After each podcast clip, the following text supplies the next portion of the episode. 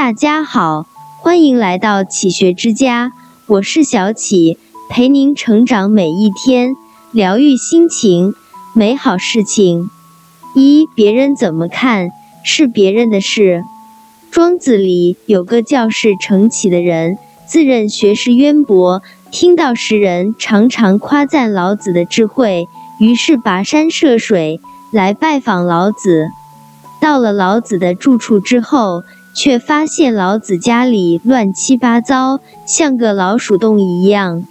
于是他愤愤然地说：“别人都说您是有超凡智慧的圣人，我慕名而来，却发现你跟老鼠差不多。”老子就像没听到一样，完全没有反应。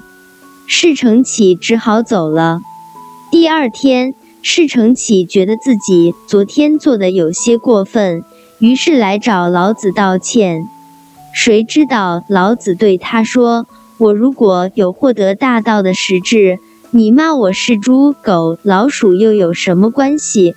我还是我，你说什么是你说什么，并不能影响我，也不能改变我。”庄子有句名言：“举是欲之而不加劝，举是非之而不加举，定乎内外之分。”辩乎荣辱之境，斯已矣。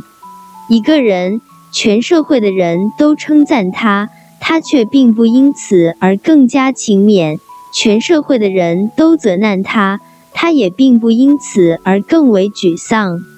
他就是他，所有的荣辱是非，在他眼里都是身外之物。这样的人才能守住内心的安宁。人生在世。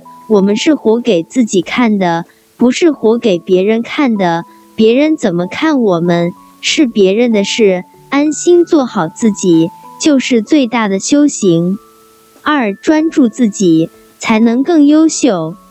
庄子在《田子方篇》中有这样一个故事：宋元君打算画些东西，于是召集全国的画师。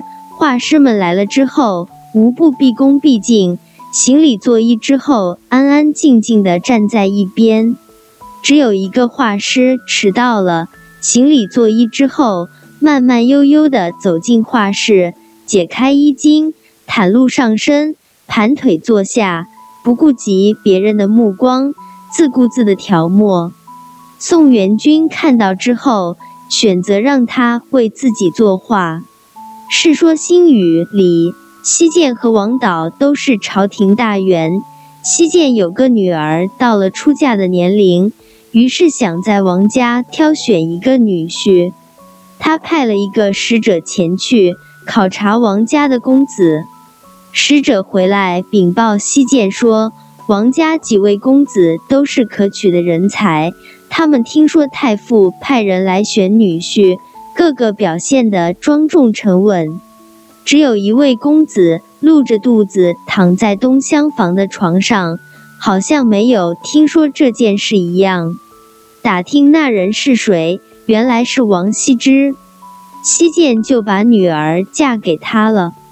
宋元君选择了不拘小节的画师，西涧也选择了不拘形迹的王羲之，因为他们不循规蹈矩，不会因为别人的目光而轻易改变自己。俗话说，有本事的一般都有脾气，这个脾气就是他们的真性情。一个人唯有真性情，才能有所成就。太在意别人的想法，就会有所顾忌，心思就不能完全投入。不在意别人目光的人，做事的时候不会分心，往往更专注、更投入。成就自然也就有了高下。三人生在世，各有各的修行。惠子是庄子的好友，也是辩论的对手。有一次，惠子对庄子说：“有一棵大树，树干歪七扭八，还有很多疙瘩，完全不能用来建造房屋。这种树大而无用，生长在路边，木匠也不会多看它一眼。”庄子说：“这样一棵树，它虽然不会有什么用处，但是同样的，它也不会遭到砍伐。没有什么东西可以伤害它，它可以自由自在的生长，这又有什么不好呢？楚国的大王听说庄子很有才，派两个人去聘请他为相。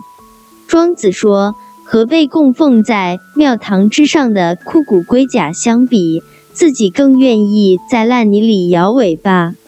人生在世，各有各的修行，各有各的活法。”一个人真正的智慧是用积极的心态，专注于自己喜欢的事情，不为功名富贵，不为和别人攀比。别人怎么看并不重要，重要的是坚持活出自己，按照自己的意愿，洒脱而又真实的一生才不算白活。这里是启学之家，让我们因为爱和梦想。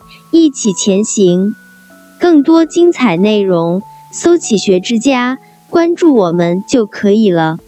感谢收听，下期再见。